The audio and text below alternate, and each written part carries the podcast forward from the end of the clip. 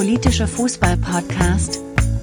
Für euch am Mikrofon Jenny, Jan, Stefan, Norbert und André.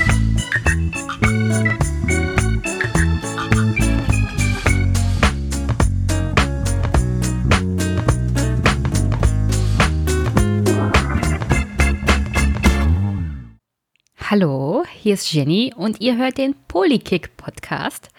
Heute nur kurz zur Begrüßung mit mir, gleich im Anschluss mit Jan, Christian und mir zu Christians Buch Ballverlust. Heute gibt es übrigens auch ein Gewinnspiel. Wenn ihr bis zum Ende dran bleibt und bis zum Ende zuhört, dann könnt ihr heute was gewinnen. Also hört zu, bleibt dran und freut euch. Freut euch auch auf die nächsten Folgen vom Polykick Podcast. Die Sommerpause ist ja zum Glück bald vorbei.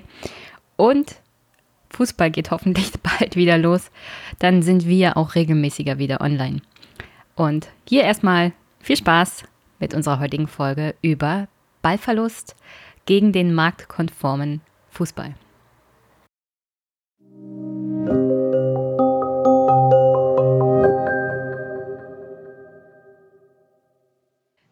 Guten Morgen, liebe Hörerinnen und Hörer. Ich habe heute den Jan da. Hi Jan. Hallo. Und den Christian. Hi Christian. Servus, moin, moin. Und wir müssen eine zweite Runde machen, weil ich vergessen hatte, auf Start zu drücken beim Aufnehmen. Aber jetzt ist es geschafft. Jetzt habe ich es tatsächlich gemacht. Wir sprechen heute über, Je über Christians. Wow. über Christians Buch.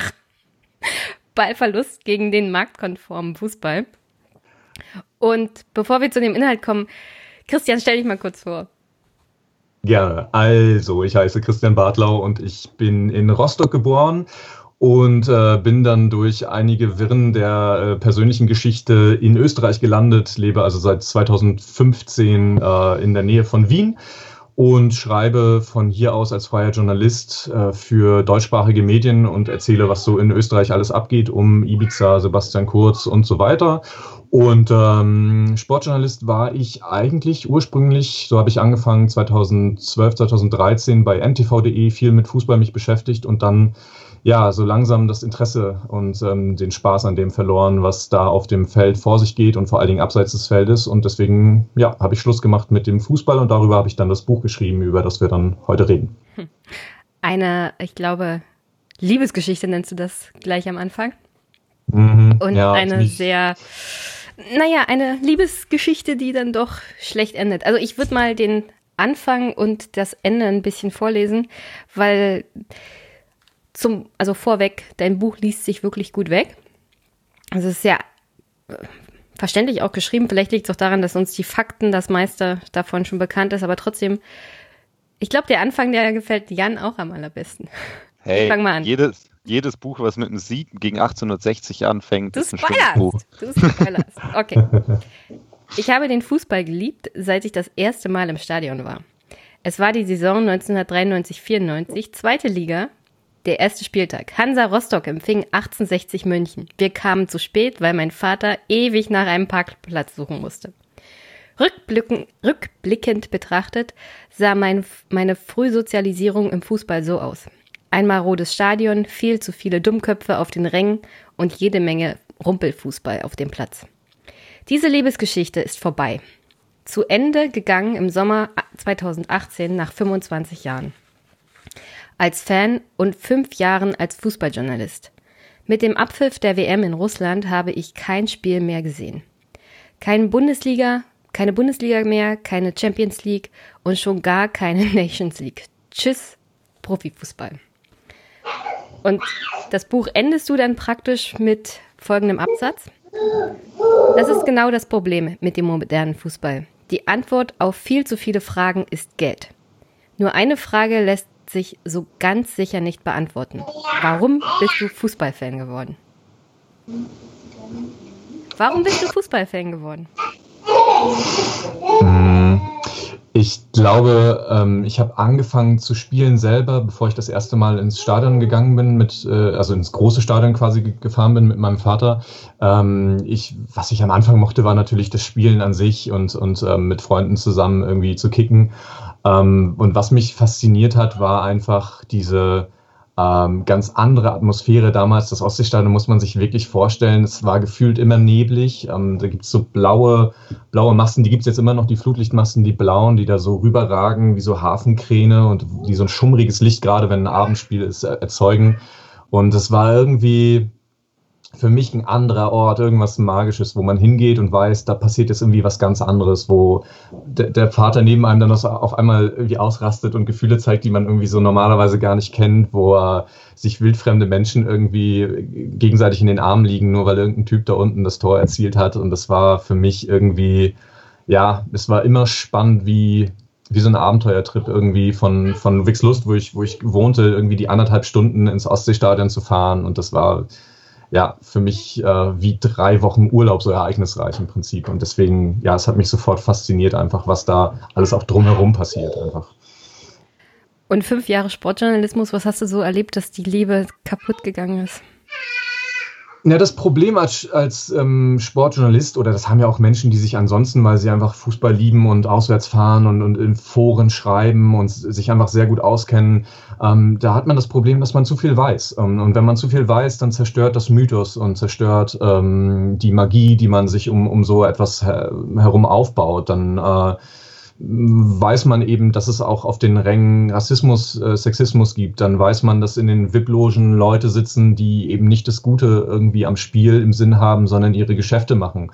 Da geht man eben nicht mehr ins Ostseestadion, sondern in die DKB-Arena.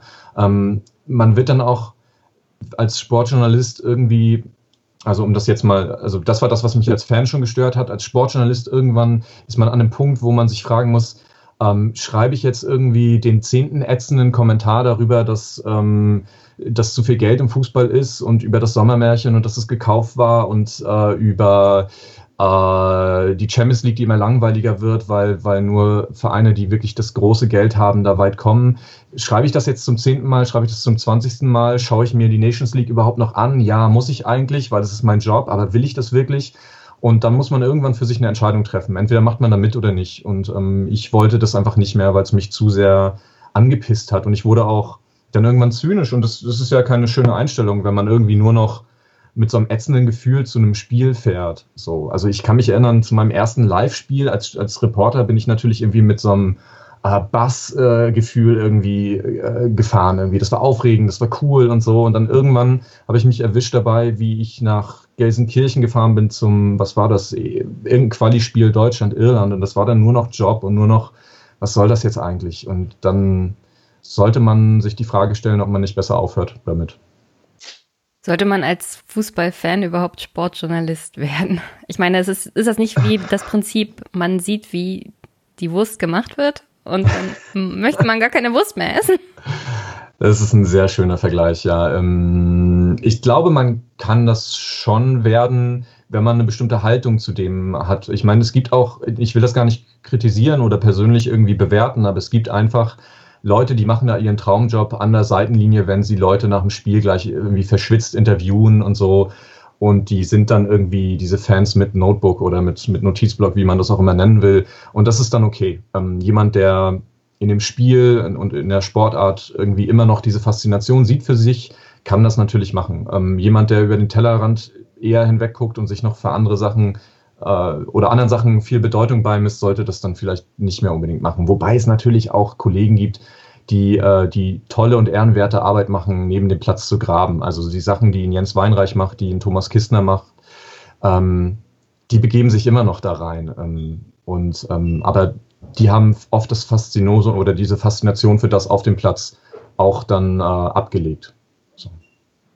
Hast du da irgendwie beobachtet in den Jahren, in denen du sowohl Fan als auch noch Sportjournalist warst, dass sich die Fanszene da irgendwie geändert hat oder ist die Begeisterung für den Fußball auf dem Platz irgendwie gleich geblieben? Also all die Probleme, die du geschildert hast, was Sexismus angeht, was Rassismus mhm. auf den Rängen angeht, äh, wird das irgendwie reflektiert und wirkt sich das bei zum Beispiel Ultras oder ganz normalen Stadionbesuchern, die hin und wieder mal kommen, irgendwie mhm. anders auf, aus auf das Erlebnis Fußball? Also was ich zum Beispiel bei Hansa Rostock erlebt habe, ist ähm, eine klare Weiterentwicklung der Fanszene in Richtung auch ein paar zeitgemäßere Positionen zu, äh, Rassismus, äh, Antisemitismus, Sexismus. Das heißt, klar, in Rostock ist die Kurve nicht mehr so ähm, wüst äh, rechts, wie sie früher war. Es gibt äh, ganz viele antifaschistische Fans, die sich da organisiert haben und das sieht man ja auch in ganz, ganz vielen anderen Kurven. Also ich schreibe das ja auch, der moderne Fußball ist erträglicher geworden ähm, in den Stadien, ganz klar. Ähm, und, und da hat ein Bewusstseinswandel stattgefunden. Und ich muss auch sagen, immer wenn ich mit Fanvertretern geredet habe in meiner Rolle als Sportjournalist, ähm, da gibt's wahnsinnig tolle, äh, engagierte äh, ähm, Initiativen von Fans. Ganz toll, was sie an Energie da reinstecken in äh, Gedächtnisarbeit, wenn man sich die Schickeria zum Beispiel anguckt äh, und, und die Ultras und Bayern München zum Beispiel, was die um Kurt Landauer machen, ähm, super Arbeit und da gibt es tausende, hunderte Initiativen. Ähm, aber ich beobachte schon auch eine Ernüchterung, weil sozusagen dieser Enthusiasmus, diese Energie oft nicht so richtig auf ähm, Widerhall trifft. Sowohl bei den Funktionären als auch beim, sag ich mal, ganz normalen Publikum so. Also wenn du dir mal die Auseinandersetzung anguckst, zum Beispiel bei Hannover 96, wo ein Teil der Kurve wirklich ähm, dabei ist, die Ultras, ähm, zu sagen, ey, in unserem Verein läuft was schief. Und die werden dann ausgepfiffen vom Rest irgendwie des Stadions, weil die irgendwie das Gefühl haben, ich will mit dem Blödsinn irgendwie nicht so äh, in Kontakt kommen, das ist mir alles zu viel Politik und so. Dann denke ich mir, mh, hm, ich glaube, als Ultra äh, ist man, äh, viele Ultras sind auf einem sehr hohen Bewusstseinslevel und sehr hohen Energielevel. Ich weiß aber nicht, ob das im Durchschnitt so ankommt oder nicht sogar auf Widerstand trifft, so von wegen, lasst mich mit eurer Politik im Stadion in Ruhe. Also das, auch, das äh, ist eine Tendenz, die, die man sieht oder die zumindest da war, als ich das letzte Mal im Stadion war. Das, ist, das sind ja zwei ganz interessante Sachen. Auf der einen Seite der gesellschaftliche Wandel, der, glaube ich, dann auch im Stadion angekommen ist. Und auf der anderen Seite dieser, dieser Wunsch vielleicht von Otto Normalverbraucher, der ins Stadion geht, also der nicht kann, also nicht gleich Ultra-Fan ist, zu sagen, also ich erlebe jeden Tag überall Politik und hier im Stadion möchte ich einfach nur hm. abschalten. Ja. Ich, ich, weiß gar nicht, ob man das so trennen kann in Wahrheit, aber ich glaube, dass ähm, es das Bedürfnis gibt bei Teilen der, der, der Stadionbesucher, äh, das zu trennen. Ja, also schon. Ja, es ist absurd, aber es ist so. Ja. Du hast ja am Anfang vor allem geschwärmt von diesem Rumpelfußball, dem Kreisliga-Feeling. Kann ich nachvollziehen. Ich bin zwar Rasenballsport-Fan, aber der beste Spieler, den ich kenne, ist eh mein Bruder. Wenn er irgendwo in der Kreisliga rumkickt, dann bin ich mehr dabei als sonst irgendwo. Und schimpfst natürlich berechtigterweise auf die Neonazi-Szene. Du hast ja gerade berichtet, das ist mittlerweile, hat sich das auch gewandelt. Die Professionalisierung, die du unter anderem in dem Buch beschreibst, hat ja all das eher glattgezogen oder verdrängt. Und dann ist gleichzeitig zu beobachten, dass umso glatter der Fußball wird, umso weniger Liebe ist da. Sollte die Beziehung nicht besser werden mit dem Lauf der Dinge, dass der Fußball professioneller geworden ist und auch in den Stadien angenehmer, was jetzt die Fans angeht und ihre Probleme, äh, ist die Erkennung der Probleme? Hm. Na, die Frage ist, was willst du vom Fußball? Ne? Also, was willst du als Fan ähm, eigentlich sehen? So, wenn du nur guten Fußball sehen kannst, kannst du ja auch einfach nur die Glotze einschalten und dir irgendein x-beliebiges Spiel anschauen. Das kann man ja heute machen. Ne? Das ist nicht so wie 1992, 93 hätte ich ja nicht sagen können, ach, schaue ich mir jetzt mal äh, lieber Bayern München gegen irgendwen in der gab ja damals noch gar keine Champions League im, im, äh, im, Euro, im Landes, warte mal, im Pokal der Landesmeister, Europapokal der Landesmeister an. Das ging ja nicht. Ich weiß noch, wie wir versucht haben, mit irgendwelchen komischen Programmen dann irgendwann diese Skybox zu hacken und irgendwie zu sehen, dass man nicht also Sky hat ja damals irgendwie bis Anpfiff äh, für alle, glaube ich, ein äh, Signal gehabt oder konntest du irgendwie die Vorberichte sehen und pünktlich mit Anpfiff wurde das dann so ein Ameisenhaufen. Und da haben wir irgendwie versucht, das irgendwie hinzukriegen bei irgendwelche Programme, die wir auf dem Schulhof irgendwie hin und her geschoben haben. Das war ja ein riesiger Aufwand an gute Spiele zu kommen. So. Und heute hast du das ja gar nicht mehr. Heute kannst du mit einem Klick dir alle, alles anschauen und das ist überhaupt kein Problem. Das heißt, die Verfügbarkeit von gutem äh, Fußball ist eh da, so die Nachfrage ist gesättigt. So, dann ist die Frage, was willst du noch von Fußball? Ich bin jemand, ich möchte Atmosphäre haben. Ich möchte in ein Stadion gehen, das nicht aussieht wie eins von der Stange.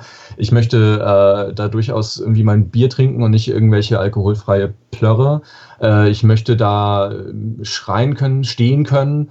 Ähm, und ich möchte irgendwie mich halbwegs identifizieren mit irgendwem, der da auf dem Platz steht. Und das, das ist, glaube ich, zunehmend einfach nicht mehr gegeben. So. Ach so, und ich würde gerne nicht vorher wissen, wie es ausgeht. So, das wäre auch ganz nett. So. Und das ist halt zunehmend nicht mehr gegeben. Und wenn das nicht mehr gegeben ist, dann frage ich mich, warum soll ich ins Stadion gehen? Wie gesagt, also wenn ich einfach nur guten Fußball sehen will, kein Problem. Schalte ich irgendwas ein, passt. Ist das das Problem, weil das der einzigste Raum ist, wo Männer ihre ganzen Emotionen rauslassen können? Das Stadion? Ja, ich weiß nicht, damit habe ich ein bisschen meine Probleme. Also klar habe ich jetzt viel gesprochen über Emotionen und dass ich irgendwie so ein bisschen was machen will. Ja, das ist es. Das heißt aber nicht, dass man sich verhalten muss wie so ein äh, Steinzeitmensch. Da, das, das meine ich damit wirklich absolut nicht, überhaupt nicht. Aber, ja, das habe ich auch nicht unterstellt. Ich dachte, nee, aber, aber, aber es fällt vielleicht Menschen, ja also manchen Menschen fällt es vielleicht leichter, im Stadion ihre Emotionen rauszulassen. Es muss nicht zwangsweise ein Mann sein, es kann auch eine Frau sein. Siehst du, ja, genau. Also dann, wenn wir das auf beides beziehen, ja, klar, das, das gehört für mich auch dazu. Es gehört auch für mich dazu, auf Auswärtsfahrten ein Hauch asozial zu sein, so, weiß ich nicht, man auch mal im Zug wirklich den krassen Move zu machen, mit angezogenen Schuhen auf der, äh, auf der Sitzbank zu flezen, so, oder was weiß ich, was man auswärts halt noch so macht. Ich, das, irgendwie, das, das gehört schon so ein bisschen dazu. Ja, klar, ist, ist auch so. Ähm, wie gesagt, in alles in Maßen und äh, alles unter Wahrung der, der Würde des anderen und, und der Rechte des anderen oder der anderen. Klar. Aber bisschen Abenteuer darf schon sein dabei. Und ähm, im Stadion darf ich auch rufen, scheiß Schiri, so darf ich auch machen. Ich hoffe, Colinas Erben hören nicht zu, aber das. Wahrscheinlich nicht. Ja, ähm, darf man schon machen, so. Ähm, egal, ob man Mann oder Frau ist oder was auch immer. Ähm, ja, ja, klar, gehört dazu. So, Fußball soll, soll cool sein, soll geil sein, soll mich, soll irgendwie irgendeinen Thrill in mir erschaffen, den ich halt normal nicht habe. So, na klar, ja. Jan, du noch was dazu? Nein, nein, ich bin, ich versuche versuch immer, mich hier irgendwo einzuhaken, aber ich glaube, das, das funktioniert ja noch ganz, ganz gut in eurem äh, Duett. Und irgendwie hat gemeint, mein Hund gemeint, er muss mich hier besuchen. Das heißt, ich bin die ganze Zeit im Hundestreicheln. Ähm, ja, aber das, es klingt ja ganz, ganz viel nach irgendeiner verlorenen Romantik, wirklich. Ähm, und da frage ich mich halt immer, und das ist auch so ein bisschen, was du auch irgendwie in der, in der Einleitung schreibst, dass halt dieses Versprechen von Freiheit, Gleichheit und Solidarität irgendwie verloren gegangen ist. Und ich habe mich gefragt, als ich das gelesen habe, ähm, ob es das wirklich jemals gab außerhalb des wirklichen Bolzplatzes oder in, außerhalb mhm. von unserem Kopf.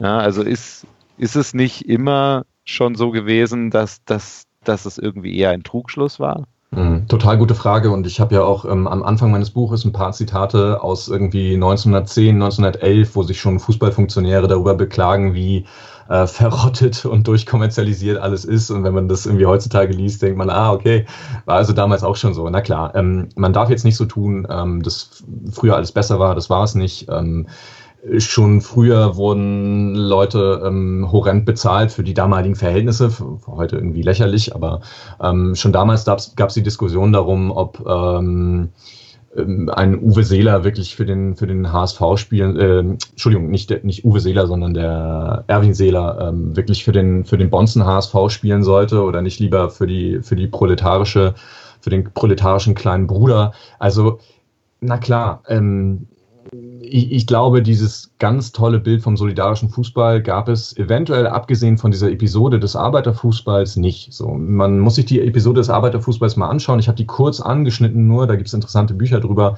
wo man sich zum, zum Beispiel darauf geeinigt hat, ähm, wir spielen hier nur 60 Minuten, weil äh, wir müssen alle noch in der Fabrik schackern irgendwie danach und das äh, können, wir, können wir nicht machen oder es, es wird nicht gefault, weil ähm, geht nicht, dass einer seinen, seinen Job verliert, weil er, weiß ich nicht, einen Bänderriss hat oder sowas. Äh, wir singen keine Hymnen vor den National, äh, vor, vor den Länderspielen, sondern wir singen die Internationale und so. Vielleicht war da diese Idee mal zumindest höher angesiedelt. So, ich glaube, in allen Bereichen, die, ähm, wo Geld verdient wurde, brauchen wir uns nicht der Romantik hingeben, dass da früher alles besser war. Aber, und das ist die Einschränkung, und das mache ich, glaube ich, auch, ähm, versuche ich auch deutlich zu machen, es gibt einige Entwicklungen, die diese ähm, die diese Kommerzialisierung dann beschleunigen und sie dann doch wirklich in andere Dimensionen heben als die, die wir zum Beispiel in den 70er, 80er hatten. So, es gibt da klar den Bruch eigentlich äh, mit Pay-TV eigentlich so ab Also in, in England früher, in Deutschland später, aber in Deutschland so eigentlich mit Sky wird die Entwicklung dann wirklich, wirklich schwindelerregend. Ich finde es sehr gut, wie du. Entschuldigung, Frosch am Hals. Ich finde den Teil gut, wo du sozusagen den Mythos des deutschen oder der, der, des modernen deutschen Fußballs aufmachst. Ich lese mal vor. Tradition schlägt jeden Trend. Unter diesem Motto stellen die Fans von Borussia Dortmund, GmbH und Co. Kommanditgesellschaft auf Aktien seit Jahren ihren Protest gegen die verhassten Emporkömmlinge aus Hoffenheim und Leipzig. Ein Slogan, typisch für die Schwarz-Weiß-Diskussion um den modernen Fußball. Hier die ehrlichen Malocher, dort die raffgierigen Legionäre. Hier die natürlich gewachsenen Traditionsclubs, dort die künstlichen Produkte. Und dann fängst du an zu berichten, wie zum Beispiel Hansa Rostock, was ich übrigens nicht wusste, ein künstliches Produkt ist. In dem Fall künstlich kreiert durch die SID-Herrschaft, indem sie einfach mal gesagt haben, also Jungs, ihr zieht jetzt um. Also ein Phänomen, das wir eigentlich nur aus den USA und dem Basketball kennen. Haben sie gesagt, dieser Verein zieht jetzt nach, nach Rostock und ihr nennt euch dann irgendwann Hansa Rostock. Später haben sie sogar die DDR-Meisterschaft gewonnen. Und als Vergleich den allseits verhassten Bayer Leverkusen Verein, der ja auch eher so eine Art als Plastikclub bezeichnet wird, aber ursprünglich als Betriebssportsgemeinschaft gegründet wurde und damit eigentlich so in dieses typische Bild der Arbeitersportclubs fällt. Also unter anderem hm. auch FC Arsenal nennst du da. Genau. Um, ähm, ja. Also fällt die Fanszene ja. da oft auf diesen Mythos rein des reinen ursprünglichen Fußballs? Ja, und äh, nicht nur die, die Fanszene, also was ich, ich habe drüber letztens gerade wieder drüber nachgedacht, weil mir nochmal diese Doku über Football Leagues äh, in, in irgendwie habe ich die nochmal angeschaut, wegen irgendwas weiß ich gar nicht mehr, aber ich weiß nicht, ob ihr die Doku gesehen habt, aber da ging es ja darum, äh, dass die Football Leagues äh, diese Geheimpapiere zur Erstellung einer Super League irgendwie ähm, hatten sie dann bekommen von diesem äh, Whistleblower. Und was sie dann gemacht haben in dieser Doku ist, auf der einen Seite zu sagen, hier Manchester City, Paris Saint-Germain, der, der, der Geldadel macht irgendwie, die, die machen ihre Machenschaften da und haben als, als den kleinen Club, der dann, oh Gott, äh, gar nicht mehr mithalten kann, ausgerechnet Schalke 04 hingestellt. Und da dachte ich mir, also wie verblendet muss man eigentlich sein, äh, so zu tun, als sei Schalke 04 einer der 20 umsatzstärksten Vereine Europas, äh, dieser kleine Malocher-Club, der da überhaupt nicht mehr mithalten kann. Und das ist äh, von Gazprom gesponsert mit Herrn Tönnies, äh, was man damals jetzt noch nicht so noch nicht so problematisiert hat, aber natürlich trotzdem ist das ein Milliardär, der irgendwie da der große Zampano ist. Und das war er damals schon. Die, die, die schon mal, ähm, die jetzt nicht nur die Landesbürgschaft von NRW bekommen haben, sondern die ja schon mal eine Bürgschaft von der Stadt Gelsenkirchen auch bekommen hat, über 16 Millionen damals, glaube ich. Also alles andere als, als dieser tolle äh, kleine Verein von nebenan. Und den haben die Journalisten dann ausgerechnet als Gegenmodell dahingestellt. Also äh, da muss man schon ganz schön betriebsblind sein, äh, muss ich sagen. Und das sind Journalisten so. Was die Fans angeht, die möchte ich dahingehend ein bisschen in Schutz nehmen, als dass die natürlich ähm, sich auch so ein bisschen als was anderes begreifen. Also Jonas Gabler, der, dieser Ultraforscher, hat es in seinem Buch äh, Die Ultras ganz gut beschrieben, dass sozusagen der Verein, der existiert, und der Verein, den die Ultras, für den die Ultras einstehen, das sind nicht dieselben Dinge. So, das, ähm, äh, die definieren ihren Verein anders und ähm, deswegen erklärt sich mir dieser Trugschluss schon eher. So, er ist, ist es trotzdem ein Trugschluss, aber aus Sicht der Fans vielleicht ein etwas verständlicherer als der, den ich jetzt eben angesprochen habe, den, äh, in den auch Journalisten verfallen. Und für Journalisten ist ja ganz oft RB natürlich dieses, ähm, auch da gab es ja, also wenn ich ganz kurz über RB reden darf. Ähm, Nein. bitte. Natürlich not, Still not loving RB. Tut mir leid. Ähm, du kannst gerne Fan sein. Ich verstehe nicht, wie man es werden kann. Äh, aber du hast gerade darüber gesprochen, andere. wie Ultras das ja, ja. Fan sein vom Verein niemand. und Fan sein von einer Mannschaft trennen können. Okay. Und ja, gerade bei Rasenballsport kann man das auch ganz gut. Okay, okay. Wir, wir verstehen das nicht. Jenny ist trotzdem sehr toll, aber. Ja, Okay. Ähm, Leg los. Leg los mit deiner Kritik, ich kann es hören. Nein, nein, nein es, geht, es geht mir jetzt gar nicht um, um, Kritik an RB, sondern es geht mir um äh, darum, dass es ein Medium gibt in Deutschland, dass die Elf, die Elf Freunde, die ähm, RB ja so, sozusagen totschweigen oder boykottieren oder sie berichten jedenfalls nicht davon. Sie haben zum Beispiel jetzt dieses Champions League, was war es, Viertelfinale, Halbfinale, keine Ahnung, RB stand, war irgendwie weit oder so? Halbfinale, glaube ich. Ja. Ja. Äh, haben sie nicht live getickert. So, wir machen ja normalerweise diesen Live-Ticker und ähm, haben dann in einem riesigen Artikel erklärt, äh, warum sie äh, das bei RB nicht machen. Und das ist ehrlich gesagt ziemlich auch wiederum ziemlich sinnbildlich für das, wie viele Fans, Journalisten, aber auch sich so ihren modernen Fußball hinbiegen. So, sie sagen, okay, das eine, das eine geht und RB ist irgendwie was anderes, weil es ja nur als Marketingkonstrukt gegründet wurde gar nicht als richtiger Verein gegründet wurde. Und ja, das stimmt natürlich, das ist bis zu einem gewissen Grad korrekt. RB ist noch etwas anderes als äh, der BVB, Kommanditgesellschaft auf Aktien und so weiter. Ja, aber sie spielen nun mal in derselben Liga und dieselben Vereine, denen ihr nachsagt, ach, die haben so tolle Tradition, haben zugestimmt, dass Rasenball Leipzig, ich, so lächerlich wie, ich meine, der Name ist lächerlich, es ist alles lächerlich an diesem äh, Konstrukt, aber der, der rote Teppich wurde nun mal ausgerollt. Also ich, ich wüsste nicht, ähm, ich glaube, der Rettich, der damals DFL-Präsident war, hat, glaube ich, gegen die Lizenz für, für RB gestimmt und dann gab es, glaube ich, noch eine Gegenstimme oder so. Aber die, die, der Rest der Profi-Clubs in Deutschland hat gesagt, bitte, Leipzig, kommt doch ihr könnt euer Wappen ein bisschen ändern und müsst irgendwie die Satzung ein bisschen ändern, auch komplett, äh, kompletter Hohn. Was soll, was soll das? RB hat, hat tausend, na gut, also wahrscheinlich zehn Anwälte, die sich dann da hinsetzen, das rechtskonform machen, das kostet die ein Lächeln. So, das ist natürlich überhaupt kein Problem für RB. Deswegen war das keine Hürde, sondern irgendwie so ein Ding, um die, äh, um die Öffentlichkeit zu beruhigen und zu sagen, ja, wir schauen uns das Konstrukt RB genau an. Ein Entschuldigung, also haben sie nicht getan, sondern sie haben RB durchgewunken und damit braucht sich für mich keiner mehr darüber beschweren und braucht nicht so tun, als ob ähm, RB etwas groß anderes wäre. RB ist ein Monster, aber halt das Monster dieser, dieser Liga und das Monster dieses Fußballs. So, es ist, also der Franken, der Frankenstein ist ja genauso schuldig quasi. Und der Frankenstein ist dann genauso der BVB, genauso Schalke, genauso Bayern. Genauso äh, die ganzen Zweitliga-Clubs, die zugestimmt haben. Also, Diese Dr. Frankenstein. In, der, an, in der Analogie. Genau, also äh, Dr. Frankensteins Monster, genau. Ist, ist, also das Monster ist RB und die Dr. Frankensteins sind dann eben alle, die im, im modernen Fußball dem zustimmen und das durchgewunken haben und sich natürlich wie Aki Watzke, der wirklich äh, also so verlogen wie der möchte ich mal sein, der sich natürlich dann hinstellt und sagt, nee, äh, das ist irgendwie was, wir sind hier so ein, so ein, wir haben von unten angefangen und die machen es unfair und Wettbewerbsverzerrung, bla bla. Er hat letztlich zugestimmt, ähm, er braucht nicht so tun, als ob ihn das nicht gefreut hat, dass ähm, mit RB Leipzig ein finanzstarker äh, Verein in die Liga kommt. Es ist, ähm, wie gesagt, dieser, dieses Maß an Verlogenheit im Umgang mit RB finde ich extrem problematisch, sowohl was Fans angeht, als auch andere Vereine, als auch, wie gesagt, die Medien wie die Elf-Freunde, die sich da so ein bisschen, boah, ähm, weiß ich nicht, so ein bisschen da rauswinden aus der ganzen Geschichte und so tun, als könnte man irgendwie Teile des Fußballs, des modernen Fußballs von den anderen separieren. So. Ich gebe dir vollkommen recht. Die Verlogenheit der anderen.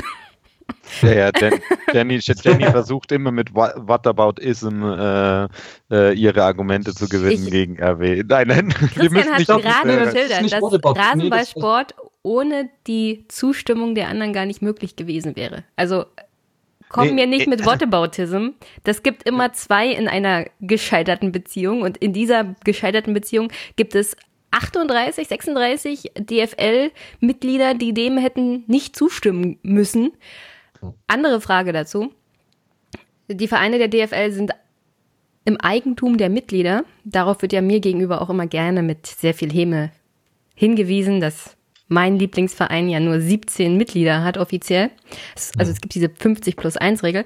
Theoretisch hätten also die Mitglieder da hingehen können zu den Mitgliederversammlungen und ihren Vorständen, ihren Präsidenten den Auftrag geben können, äh, wenn er Rasenballsport in die DFL aufgenommen wird, dann möchten wir, dass ihr aus dieser Liga austretet und eine eigene macht. Ist hm. aber auch nicht passiert. Also warum ja. nicht? Ja, das ist das, was ich mich auch frage. Also haben, haben die Fans tatsächlich die Macht?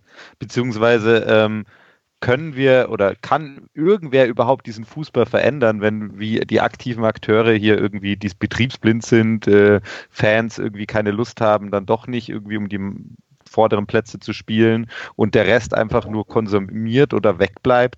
Also ist da halt wirklich könnte es rein theoretisch überhaupt sein, dass wir diesen Peak-Fußball erzwingen? Oder mhm. ist das halt auch einfach diese, diese Klassenkampf-Romantik? Also, also wirklich, ja, wir können, wenn wir wollen würden, aber irgendwie wollen wir nicht richtig. Ja, alle, alle Bänder stehen still, wenn dann starker Arm es will, ja. Ähm, ich glaube, es gibt da ja zwei Ansätze. Also ich äh, gehe mal erstmal auf den, den Jenny angesprochen hat, äh, über die Mitglieder quasi.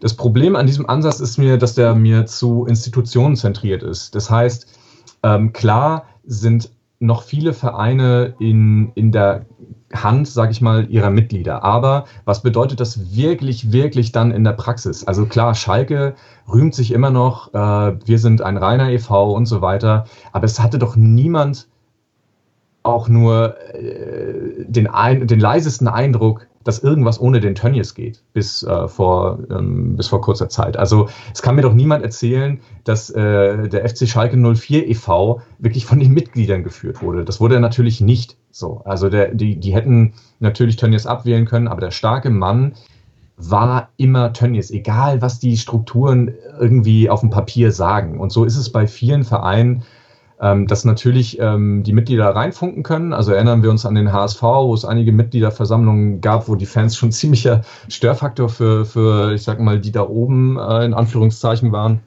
Aber im Großen und Ganzen äh, läuft ähm, die Entscheidungsfindung auch in mitgliedergeführten Vereinen doch sehr auf so eine äh, Oligarchie äh, hinaus. So. Wenn wir also weg von den Mitgliedern gehen und hin zu den Fans gehen, äh, wird es erstmal dadurch schwierig, dass es die Fans nicht gibt. Äh, irgendwie 5 Euro ins Phrasenschwein, den, den Fan gibt es nicht. Ähm, aber es gibt, glaube ich, schon äh, eine Abstufung. So. Was ist mit den Ultras? Bleiben die weg? Was passiert dann? Also die Ultras hätten, haben natürlich schon einige Sachen geschafft und erzwungen, zum Beispiel äh, die, diese Montagsspiele wieder abzusetzen, wobei die Frage zu stellen ist, ob das nicht sowieso äh, im Interesse der DFL war, weil die Montagsspiele einfach nicht angekommen sind auch bei den Werbepartnern nicht. Ähm, was passiert also, wenn die aus den Stadien, sagen wir mal, ein Totalboykott, eine Saison lang keine Ultras? Wir hatten jetzt Geisterspiele, die sich irgendwie offensichtlich auch halbwegs gerechnet haben. Ähm, von den Zuschauereinnahmen fehlen die Ultras wahrscheinlich kaum. Also die machen in, auf ihren Stehplätzen da einen verschwindend geringen Anteil an Zuschauereinnahmen aus. Was machen sie also aus? Ähm, ein Teil der Stimmung im Stadion, natürlich. Transportiert sich das wirklich? Geht, geht jemand, der ähm, auf die Haupttribüne geht oder äh, gegen gerade, geht er ins Stadion, weil die Stimmung in, in der Ostkurve gut ist? Ich, ich, weiß es nicht, ehrlich gesagt, keine Ahnung. Ich, meine These dazu wäre, dass äh, der zu, durchschnittliche Zuschauer trotzdem kommt und es würden sich dann akustisch Möglichkeiten ergeben, äh, dagegen zu. Also Hoffenheim hat das ja schon gemacht, mit irgendwie Lautsprechern irgendwelche Sachen da einzuspielen. Soweit ich weiß, wird bei der Hertha auch verstärkt und so, was okay ist, weil das Olympiastadion einfach ein, ein riesiges Rund ist und irgendwie man hört nichts. Akustik ist schlecht. Äh, die Akustik ist brutal. Äh, so, deswegen, das, das kann man auch, auch so hinkriegen. Das, das kennt man ja auch aus amerikanischen Profiligen. Jetzt zum Beispiel, was die NBA gerade macht, die Basketballer, die spielen auch ihre Geisterspiele, aber man hört ständig so eine Stadionatmosphäre. So, das ist, das ist mh, mm, replizierbar. Also ich glaube, die Ultras würden nur fehlen im Hinblick auf so eine Art äh, Kultur im Verein.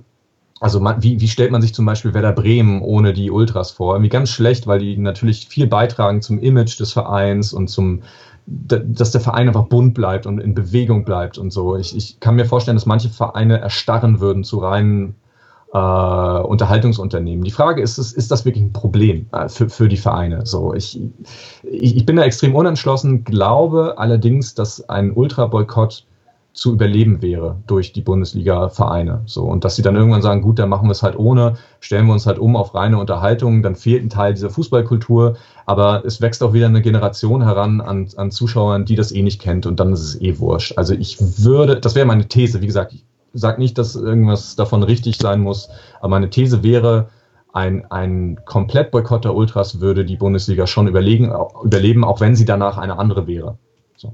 Was, war, was würdest du sagen, Jan? Was wäre Bayern ohne Schickeria? Ja, also ich, ich glaube wirklich, dass dieses Hauptelement hier diese Identität ist, die plötzlich mhm. fehlt. Na, also plötzlich hast du nicht mehr diese zwei verschiedenen Fußballclubs äh, oder diese extrem vielen verschiedenen Fußballclubs, weil irgendwie ist in jedem einzelnen Kopf, in jeder einzelnen Fangruppe der Club ja etwas anderes und äh, man sch schafft dann eine gemeinsame Identität. Na, ähm, und das, das fehlt sicherlich, ähm, weil Marketing, egal wie gut es ist, kann niemals künstlich sowas äh, in der Form schaffen. Aber das geht ja ein bisschen, ein bisschen ja auch auf diese, diese Hauptthese irgendwie so zurück, wo ich mich halt auch gefragt habe, kann sich der Fußballkapitalismus dann überhaupt dann selbst überwinden? Weil, ja, weil durch diese Internationalisierung kriegen wir ja alltäglich tausende neue Fans, die halt genauso legitim-Fans sind auf der ganzen Welt, die halt diese Fußballvereine äh, dann mit, mit, mit äh, Geld versorgen. Und die schaffen natürlich wieder eine neue Art des Fußballs, wieder eine neue Art der Identität. Und plötzlich sind die Leute, die irgendwie in dritter Generation in, äh, ins Stadion gehen, also mein, mein äh, Urgroßvater hatte schon eine, eine goldene FC Bayern Nadel, auch eine, Silber, auch eine silberne von 1860 München. Das ist eine sehr interessante, äh, das sehr ist, interessante Das ist eine Story, die du mir uns, uns mal ja, ja. Aber was ich sagen muss, ist halt, dann scheiß auf die Leute scheinbar. Dann gibt es halt neue Menschen, die halt äh, sich mit Fußball identifizieren und die halt neue Formen der Identifikation haben. Und dann irgendwie ist halt all diese schöne Idee halt dann doch irgendwie futsch. Ja, an der Stelle, genau. an der Stelle würde ich noch einen Part aus dem Buch vorlesen. Und dann nochmal fragen, ob die Bundesliga den Kapitalismus irgendwie überwinden kann.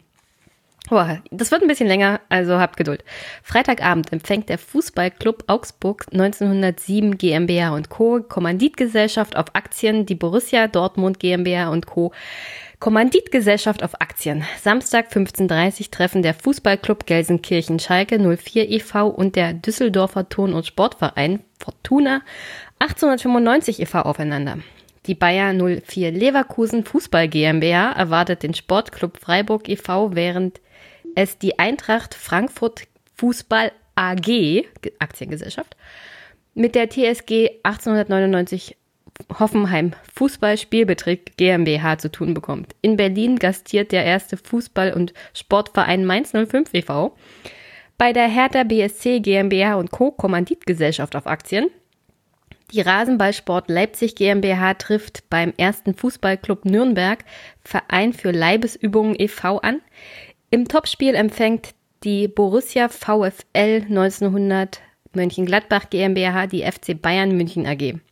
Sonntag bestreiten der VfB Stuttgart 1893 AG und die Hannover 96 GmbH und Co. KG auf Aktien das erste Spiel um 15.30 Uhr, bevor, die, bevor der VfL Wolfsburg Fußball GmbH und die SV Werder Bremen GmbH und Co. Kommanditgesellschaft auf Aktien den Spieltag abschließen. Das ist ein Part aus dem Buch, wo du beschreibst den Spiel, den 24. Spieltag der Saison 2018, 2019. Also, wir haben hier Kommanditgesellschaften, GmbHs und Aktiengesellschaften noch und nöcher. Es gibt 13 Profiklubs zu diesem Zeitpunkt, die im Großen und Ganzen Kapitalgesellschaften sind, die meisten davon seit mehr als zehn Jahren. Und im Großen und Ganzen gibt es, äh, wie viel? Drei Clubs? Ja, drei Clubs, die nicht irgendwie Kapitalgesellschaften sind. Also wie genau willst du bei dieser Liga den Kapitalismus überwinden? ja, gute Frage, oder? Ich glaube auch, dass wir uns irgendwie auf eine, ähm, auf eine auf einen Weg begeben haben, der einfach äh, zu einem Ende führt. So, also ich äh, natürlich ist man mit historischem Determinismus muss man, immer extrem vorsichtig sein, aber die Optionen sind halt schon extrem beschränkt. Also Viele Vereine haben diesen Weg gewählt, natürlich deswegen, um irgendwie an Geld zu kommen. Warum wollen sie an Geld kommen? Weil sie glauben, dass sie ansonsten im, im Kampf um was auch immer ihre Ziele sind, nicht bestehen können. Also es gibt natürlich äh, Vereine, die sagen, äh, wir können sonst nicht irgendwie in der Liga bleiben und, oder es gibt Vereine, die sagen, wir können sonst nicht europäisch spielen. So. Aber egal, was, was so das Ziel ist, das Mittel ist Geld und man will es sich beschaffen. Und ähm, wie, wie kannst du es beschaffen, wenn die Sponsoren ausgereizt sind? Musst irgendwie Anteile loswerden an dir. So, das ist, wenn man so will, im, im, in dem, wie der Fußball funktioniert, auch extrem legitim. Also ich will, wie gesagt, wenn man sich dafür entscheidet, entscheidet man sich dafür. Aber man begibt sich dann, und das will ich damit sagen, einfach auf einen Weg, der vorbestimmt ist. Nämlich ein Rattenrennen, in dem derjenige ankommt und überlebt, der halt noch mehr Geld kriegt. So, der irgendwie noch mehr Geld lukriert. Und genau deswegen ist es ja, dass einige Vereine wollen, dass 50 plus 1 fällt. So, das ist ja, es geht ja wirklich nur darum, wir kommen sonst nicht an frische Kohle oder nicht an nicht genug frische Kohle, weil wir den Investoren nicht versprechen können, dass sie auch wirklich das Sagen haben. Du kannst dem Investor ja alles Mögliche versprechen, aber es ist sehr schwer, meinetwegen, wenn Lars Windhorst kommt äh, und, und sagt, hier, Hertha, Big City Club hat nicht geklappt, aber jetzt will ich es mal bei, was weiß ich, was, äh, Augsburg versuchen musst du Lars Windhorst schon versprechen können, dass er dann auch das Sagen hat, wirklich. Und das geht mit 50 plus 1 zumindest nicht so einfach. So. Und deswegen will der, der deutsche Fußball oder wollen zumindest die Topclubs europäisch mitmischen. Und das ist ja sozusagen der, der irgendwie, warum auch immer, der Imperativ des deutschen Fußballs, wir müssen irgendwie in Europa was sein. So. Äh, dann müssen wir diesen Weg gehen, weil sonst andere Ligen an der deutschen Liga vorbeiziehen werden. Das ist ja ganz natürlich. Es ist auch irgendwie relativ logisch. Und ähm, solange man also diese Logik hat und solange man die Form hat, um, äh, um Geld zu lukrieren, solange man äh, Investoren braucht, um über so eine gewisse Schwelle zu kommen, hast du wenig Handlungsoptionen. Das ist auch das, was ich, was ich denke. Ähm, es gibt ganz viele Papiere. Union hat, Union Berlin hat so ein Papier rausgebracht zur Zukunft des deutschen Fußballs. St. Pauli hat sowas rausgebracht. Ich glaube, der DFB will ja jetzt sowas auch erarbeiten. Aber äh, das ist alles schön und gut. Aber muss sich vorher eine Frage stellen. Was wollen wir? Wollen wir unbedingt jedes Jahr einen deutschen Halbfinalisten in der Champions League haben? Dann müssen wir A 50 plus 1 fallen lassen und oder zumindest so aufweichen, wie es eh jetzt schon der Fall ist und, und Konstrukte wie RB ermöglichen. Ähm, und wir müssen dafür sorgen, dass die oberen auch immer gut ausstaffiert bleiben. So, das heißt, wir dürfen nichts nach unten sickern lassen. Kein, kein solidarisches Prinzip in der Liga, weil sonst fallen viel zu viele Millionen, die wir unbedingt für irgendwelche Innenverteidiger brauchen, sickern dann nach unten durch nach Sandhausen. Das wollen wir nicht. So.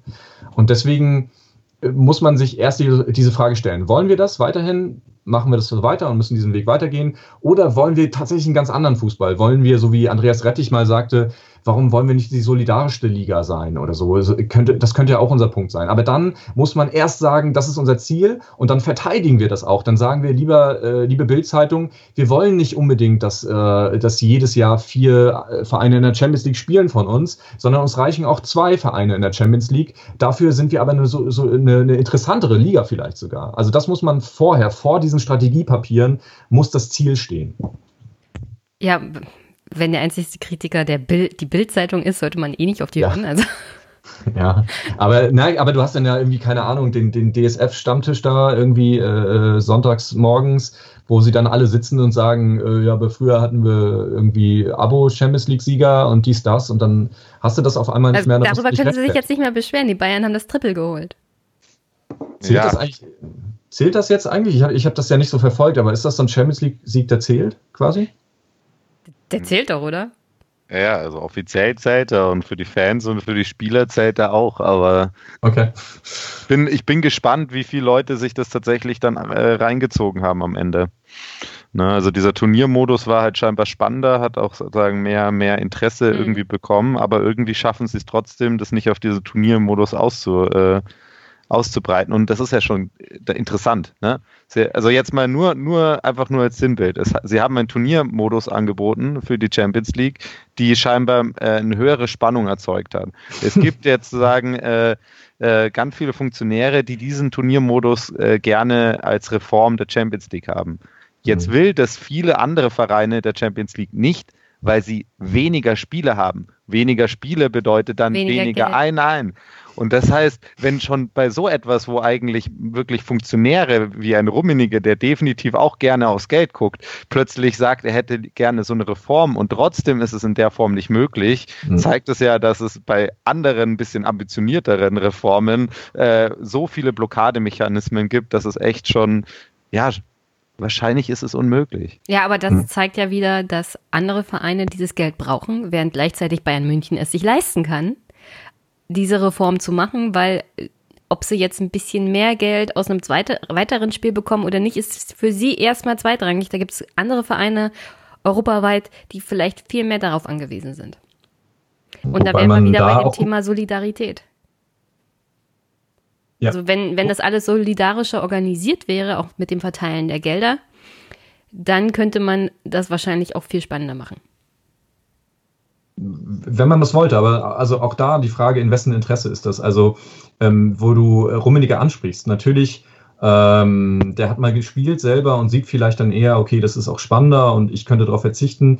Die Frage ist, was ist mit den strategischen Partnern? Was sagt Audi dazu zum Beispiel? Äh, was sagt Adidas dazu, dass auf einmal ähm, zwei Spiele oder drei Spiele oder keine Ahnung, wie viele Spiele weniger stattfinden? Das finden die bestimmt nicht so witzig. So, also es sei denn, man könnte dann noch eine Woche China-Tour einpressen und irgendwie, äh, weiß ich nicht, den neuen Audi zusammen mit Lewandowski oder so präsentieren in China. Dann geht es sich vielleicht aus, dann stimmen die zu. Aber man muss halt gucken, in wessen Interesse ist welche Entwicklung im Fußball. Und ich glaube, das, was du als Blockade, also Jan als Blockademechanismen ähm, bezeichnet hat, äh, sind, ist ja weniger irgendwie so eine Angst vor Reform oder so. Nein, das sind ganz klare Interessen, wo strategische Partner, die halt viel Geld in den Fußball gepumpt haben, sagen, ey Leute, wartet mal wir haben euch jetzt so viel Kohle gegeben und jetzt wollt ihr auf einmal weniger spielen, ihr wollt weniger äh, TV-Präsenz. Nee, auf keinen Fall, nicht mit uns. So, dann zahlen wir halt weniger. So, und das, das ist ja klar. Zum Zweiten, das, was äh, Jenny angesprochen hat,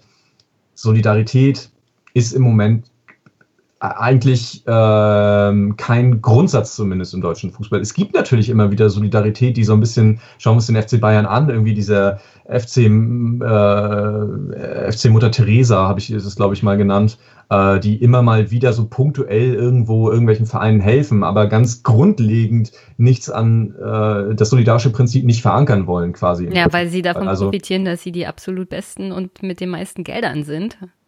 Und wenn sie immer mal ein bisschen so Armenbrot verteilen, dann ist das gut für ihr Image und ihr PR.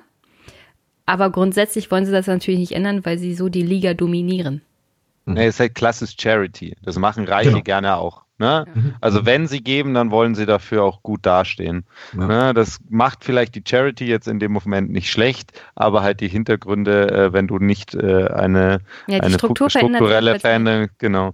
Und da, da frage ich mich, ne? also das ist so eigentlich die Quintessenz für mich in diesem ganzen Buch und diesem ganzen Ding, ist, ist überhaupt eine Reform des Fußball möglich, ohne die Gesellschaft zu reformieren? Oder ist es überhaupt, kann das nur Hand in Hand gehen?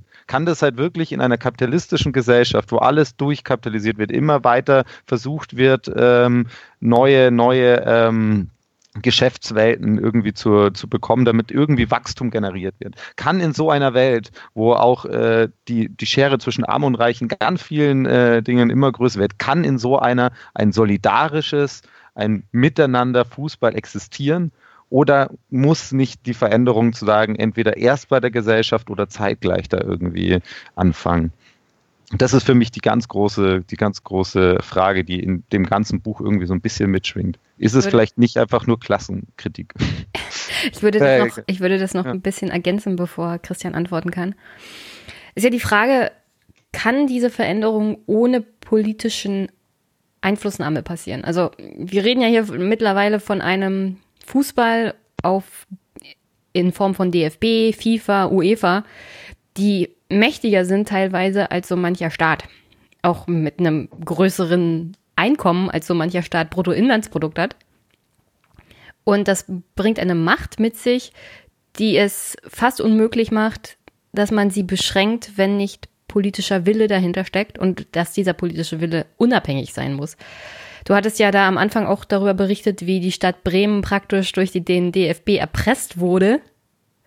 Und äh, um ehrlich zu sein, darin sehe ich eine ganz große Gefahr in Zeiten von Populismus, den Fußball ausnutzen zu wollen, um Druck zu machen auf einen demokratisch legitimierten Senat, zu sagen, also entweder ihr macht, was wir wollen, oder ihr kriegt die Spiele nicht mehr und das wirkt sich schlecht auf eure Wahlergebnisse vielleicht aus. Äh, ganz normale Wirtschaftslobby, oder? Also ich, ich also das ist nichts anderes als das, was äh, keine Ahnung äh, Opel, äh, Opel schlechtes Beispiel, aber BMW vielleicht macht, wenn die sagen, hier wollt ihr das Werk hier behalten oder wollt ihr es nicht behalten? Das ist also so so verhält sich ähm, der deutsche Fußball wie ein wie der ganz normale äh, Wirtschaftslobby ist von nebenan. Ähm, deswegen hat mich das auch nicht gewundert und ähm, natürlich ist jede jede derartige Intervention von Interessensverbänden in die, Demo wie du sagst, demokratisch legitimierten äh, Institutionen ein totales Problem, ein Riesenproblem natürlich. Ähm, wir wir sehen es im Fußball einfach, weil sich so gut wie jeder für Fußball interessiert und jede. Ähm, deswegen ist es uns vielleicht äh, auch so ein, so ein krasses Beispiel oder so, aber das ist das, wie es nun mal abläuft in, in, der, in der Politik, ähm, dass Interessenvertreter versuchen, irgendwie Druck aufzubauen, was zu einem gewissen Maß legitim ist, aber in, in diesem Fall war es Erpressung, ganz klar. So, ähm, das ist der, der erste Punkt. Äh, der zweite Punkt, kann diese Veränderung passieren innerhalb äh, dieses kapitalistischen Systems? Ich meine, was erwartet ihr für eine Antwort von mir? Ich, ich glaube, nein. Die also, Lösung des Problems des Kapitalismus, bitteschön. ähm, ne, nee, also der Fußball, wie ich ihn mir vorstelle, kann, kann so eigentlich nicht existieren. Es sei denn, man schafft sich eine größere Insel als, als die Inseln, die es jetzt gibt. Natürlich gibt es Inseln im Moment so, also im Amateurfußball, wobei auch da nicht alles rosa-rot ist, so, aber brauchen wir gar nicht äh, drüber reden. Aber ähm, es gibt schon einzelne Vereine, die viele richtig machen und die sozusagen das Solidaritätsprinzip irgendwie einfach für sich versuchen zu leben und, und, und für sich versuchen, genauso wie es ja ähm, Kommunen gibt, die für sich äh, versuchen, Häuser zu besetzen, die für sich versuchen, irgendwie so eigens äh, strukturierte äh, Organisationsformen zu finden. Das, aber ich frage mich, inwieweit ist das äh, mehr als Eskapismus und, und der Versuch, irgendwie zu, zu dem zu entfliehen, weil so richtig entziehen kannst du dem nicht. Du kannst ja nur geduldet sein. Also, die Optionen sind folgende. Bildet sich eine Parallelstruktur. Also, wenn wir drei jetzt sagen, äh, reicht das schon für einen Verein? Drei Leute? Nee, sieben oder so, oder? Sieben. Du brauchst ja, sieben Leute sieben für einen Verein. Okay, holen wir noch vier Leute ran und gründen jetzt irgendwie den, den Anti-DFB. So, dann müssen wir eigentlich nur groß genug werden. So. Also wir, wir haben, wir, wir hätten die Freiheit und müssten ein paar Vereine zu uns lotsen und so und müssten mal schauen, ob wir eine Parallelstruktur aufbauen können. Das Problem ist, äh, Monopolstrukturen haben so ihre ähm, ihre Hebel, die sie dann ziehen können, um ihr Monopol auch durchzudrücken. Ja, aber da, da würde ich ja fragen, könnte man nicht einfach so solche Konstrukte wie die FIFA politisch zerschlagen, weil Monopole sind ja illegal? Also es gibt ja auch ein Kartellamt in Deutschland. Man könnte theoretisch den DFB zerschlagen wegen monopolhaftem Verhalten. Und sie dazu Boah, zwingen, eine, aus, okay, eine Parallelorganisation aufzumachen. Ich, ich, weiß nicht, ob das, ob diese Kartellbildung nur sozusagen als Wirtschaft, als GmbH verboten wäre oder als wie auch immer wirtschaftliches Unternehmen. Ich weiß nicht, wie es mit dem ist, ist ja offiziell ein Verein eigentlich der DFB, deswegen weiß ich nicht, ob das da anzuwenden ist. Müsste man. Wahrscheinlich man, nicht, aber die, die gelten ja auch noch als gemeinnützig, aber das Voll, ist ein ganz anderes auch, Problem. Äh, auch noch so ein Witz, genau. Ähm, also deswegen politisch zerschlagen. Auch da wieder die Frage, wer hat denn da Interesse dran? Im Moment sitzen doch auch ähm, in der Nähe des DFB sehr einflussreiche ähm, Personen. Nicht umsonst ist ja, ich meine, bestes Beispiel war damals Gerd Meyer Vorfelder, der ja in äh, Baden-Württemberg Minister war mhm. äh, und, und dann quasi ähm, anschließend DFB-Präsident. Die, die sind ja nicht umsonst alle so nah. Nicht umsonst sind alle Schaltstellen im Weltfußball besetzt mit Lobbyisten oder Direktpolitikern oder Leute, die Politikern halt mit Leuten, die Politikern sehr nahe stehen. Also die Frage ist, politisch zerschlagen, wie denn? Wo ist, wo ist dein, dein Hebel? Da sind wir bei der Frage, wer kann das, wer kann das erzwingen? Können wir das erzwingen? Boah, ich glaube nicht. Ähm, Marsch durch die Institution dauert immer sehr lange und ähm, hat auch so die Gefahr in sich, dass man selber zur Institution wird. So, das ja. sieht man ja an vielen Gute Beispiele Grünen. gerade, unter anderem Kevin ja. Kühnert. Oh. Oh, auf die Diskussion bin ich nicht vorbereitet. Ja. Muss auch nicht, das ist bloß mein täglicher kleiner Hieb gegen Kevin okay. Kühnert. Okay, okay. Ja, dabei warst du so nett, als Kevin da war. Ja, ich habe mich zusammengerissen, nur für euch, damit er auch irgendwann mal wiederkommt. Aber da bin ich nicht dabei wahrscheinlich. Er ist Tennis-Borussia-Fan, habe ich gehört. Da ist er mir natürlich so ein bisschen auf Anhieb sympathisch, trotz, des, trotz der Partei. Aber ja. Ähm, auch Mitglied da, auch da. Ja. Siehst du? So, deswegen also dieser, dieser Marsch durch die Institution extrem schwierig. Ähm, ich glaube, ehrlich gesagt, die Option, die ich für mich, also die auch nur für mich gut ist, ist im Moment Boykott, total Boykott. So, das ist die, ich sage nicht, dass es für alle Menschen irgendwie, die den Fußball lieben, eine gute Option ist. Ich glaube, es wäre zum Beispiel für mich keine gute Option, wenn ich nicht hier irgendwo in Österreich auf dem Land wohnen würde, sondern immer noch in, in Berlin wohnen würde zum Beispiel. Da würde mich viel mehr dann hin zum Fußball ziehen. Oder wenn ich sogar in Rostock oder so wohnen würde, weiß ich nicht, ob ich mir, ob ich so einen Boykott durchziehen könnte, so wie ich ihn jetzt durchziehe. Ähm, glaube aber, dass das im Moment der einzige Weg ist innerhalb dessen. Und der andere Weg wäre, wir müssen halt leider vorher den Kapitalismus abschaffen, bevor wir äh, den Fußball kriegen, den ich mir wünsche und den ihr euch vielleicht auch wünscht. Super leid. Sorry, ja, es ist ein, ein harter Weg, aber. Ja, ja, das, das, das, war, das war irgendwie so meine, mein, mein, mein Fazit, so ob nicht dein Buch nicht einfach nur eine, eine klassische Kapitalismuskritik ist und du einfach nur das Beispiel Fußball genommen hast. Also. Ja, aber also, beim Fußball ja. kann man halt diese Entwicklung noch ganz besonders extrem nachvollziehen. Also ja. er beschreibt das, also Christian beschreibt das ja auch, wie das bis in die 70er Jahre hinein zum Beispiel die FIFA hauptsächlich von Europäern geführt wurde, sich aus Big Business und Politik eher rausgehalten hat und das dann losging, wobei ich die These vertreten würde, dass es nicht unbedingt an dem damaligen äh, Präsidenten dann lag, der bis in die 90er Jahre hinein den Verband dann geführt hat, sondern so generell die Zeit war, dass der Neoliberalismus sich auch den Fußball krallt. Mhm. Genau, ich, ich könnte, äh, ich hätte das Buch quasi auch über andere Bereiche schreiben können, irgendwie über, weiß ich nicht, gegen die marktkonforme Bildung oder so, ja. wenn ich, wenn ich, wenn ich Lehrer wäre, zum Beispiel. Ja, das kann sein, dass es dann das, äh, wie du sagst, klassisch kapitalismuskritische Buch ist. Ähm, allerdings ist es einfach ähm, Fußball ein anderer Bereich, weil so viel Emotion und Liebe da drin steckt, oder? Also ich meine, es ist einfach ähm, äh, anders als andere Bereiche, ähm, in denen der Kapitalismus für Verheerungen sorgt, zerstört er hier auch noch ähm, Emotionen und, und irgendwie was, Gefühle. So, und, und, und ähm, wenn ich, wenn ich, keine Ahnung, wenn mein Haus aufgekauft wird und ich rausgeschmissen werde, weil ich irgendwie das Dreifache an Miete zahlen soll, das ist alles ätzend und so und, und, und geht ans Existenzielle sogar. Aber regt mich, glaube ich, gar nicht, regt viele vielleicht gar nicht so sehr auf, als wenn auf einmal äh, das, das Stadion, das lange Jahre irgendwie, äh, weiß ich nicht, äh, am Bökelpark hieß, auf einmal irgendwie, keine Ahnung, wie das jetzt heißt, äh, irgendeine Bankarena heißt. So, das ist, es ist komisch. Äh, irgendwie sind Fußballfans ja auch ein bisschen deppert in Wahrheit, aber die Geschichte geht mir an die Nieren oder ging mir an die Nieren. Jetzt eh, jetzt eh okay. Also du, Fuß, du guckst überhaupt keinen Fußball mehr. Nichts, was Profifußball ist. Ich gehe hier äh, um die Ecke, spiele ich auch manchmal wieder beim äh, WSV Asta Öd Waldeck. Kann ich äh, nur empfehlen. Österreichische achte Liga, glaube ich. Zuschauerschnitt 50. Äh, ich du kennst ja jeden persönlich sozusagen. Ja, ja, genau. Ja, wie gesagt, ich spiele auch manchmal in der Thekenmannschaft äh, tatsächlich noch und äh, sonst in Wien schaue ich mir schon manchmal gern äh, das Derby of Love an äh, zwischen äh, Vienna und dem Sportclub, die beide aber Amateurliga sind. Äh, aber sonst nichts, gar nichts, nein. Ich vermisse es auch ehrlich gesagt nicht.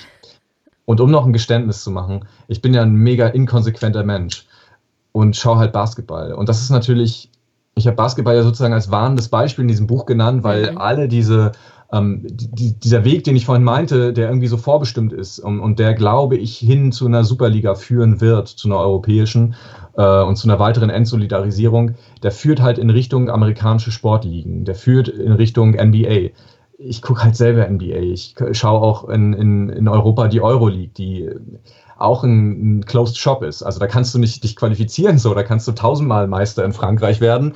Äh, wenn die sagen, nee, du bist halt nicht dabei, dann bist du halt nicht dabei. So und das ist ähm, fürchterlich als System. Ich, ich konsumiere das trotzdem. Ähm, ich rede es mir so schön, dass ich, äh, dass im Basketball nicht so viel Liebe steckt bei mir ähm, wie, wie beim Fußball. Beim Fußball ist es schwerer zu ertragen. Das ist so ein bisschen so, wie man äh, wenn man so politische Diskussionen hat, sind die am Familienabendbrotstisch viel heftiger, als wenn du die mit irgendeinem so random Typ in, weiß ich nicht, in der S-Bahn führen würdest oder so. Kennst du so mich aber schlecht. ja, aber. Ich also, streite mit jedem. Okay. Das stimmt nicht. Aber, Nur mit Fremden. Mit der Familie nicht so sehr. So viel zu meiner Inkonsequenz. So, ich, ich bin da auch, ich wie gesagt, deswegen will ich auch nicht gar nicht äh, irgendjemandem was vorschreiben und sagen, du, ihr müsst jetzt alle das boykottieren. Für, für jemand anderen, für euch mag das einfach nicht die richtige Situation sein und vielleicht in fünf Jahren schon. Ähm, ich ich habe nur für mich das so runtergeschrieben und glaube, dass es halbwegs logisch ist. Gut. Was ich am Anfang vergessen habe, obwohl Jan es mir natürlich gesagt hatte, ist, dass wir von dir freundlicherweise zwei dieser Bücher bekommen haben. Also Ballverlust gegen den marktkonformen Fußball. Und ähm, ich würde dann noch zwei hier zum Gewinnspiel sozusagen ausschreiben. Die sind bei mir zu Hause und wer auch immer in den nächsten drei Tagen dann nach Veröffentlichung dieser Folge die Folge teilt oder uns einen Kommentar schickt oder sie liked, der ist dann mit im Gewinnspiel drin und ich würde sagen, macht fleißig mit, denn das Buch von Christian ist einfach fabelhaft. Ja. Danke, danke. De äh, definitiv. Habt ihr noch was zum Schluss zu sagen? Also eine Botschaft vielleicht von Christian für unsere Hörerinnen und Hörer? Unbedingt. Ähm, bitte, äh, ich habe selber mal geschrieben, dass der Fußball jetzt den Arschlöchern gehört. Und ähm, dieses Buch widmet sich der Frage, warum das eigentlich so ist und warum die Guten eigentlich mitmachen so und, und das alles so akzeptieren. Ähm, bitte seid wütend äh, darüber, was mit dem Fußball geschieht, aber lasst uns irgendwie davon weggehen, dass alle um uns herum Arschlöcher sind und die das machen, weil sie böse sind. Das sind sie nicht. Lasst uns bitte auf Strukturen schauen. Äh, lasst uns schauen, warum es logisch ist, was, ähm, was Vereine machen und wie wir vielleicht die Logik dahinter verändern können. Also äh, don't hate the players, hate the game. Ähm, schauen wir dahinter und äh, ja, dann schauen wir, ob wir irgendwie zusammen besseren Fußball äh, irgendwie erschaffen können und dann sitzen wir dann gemeinsam wieder im Ostseestadion. Oder, oder vielleicht einfach gleich eine bessere Welt, ne? Das wäre neben, neben, nebenbei Weg, auf dem Weg dahin. Ja, klar. Ja. Genau. Freue ich mich schon drauf. Also herzlichen Dank für das Gespräch, Christian. Danke, Jan. Und Danke ich wünsche noch einen schönen Sonntag. Bis dann. Tschüss. Tschüss. Tschüss. Auf Wiedersehen.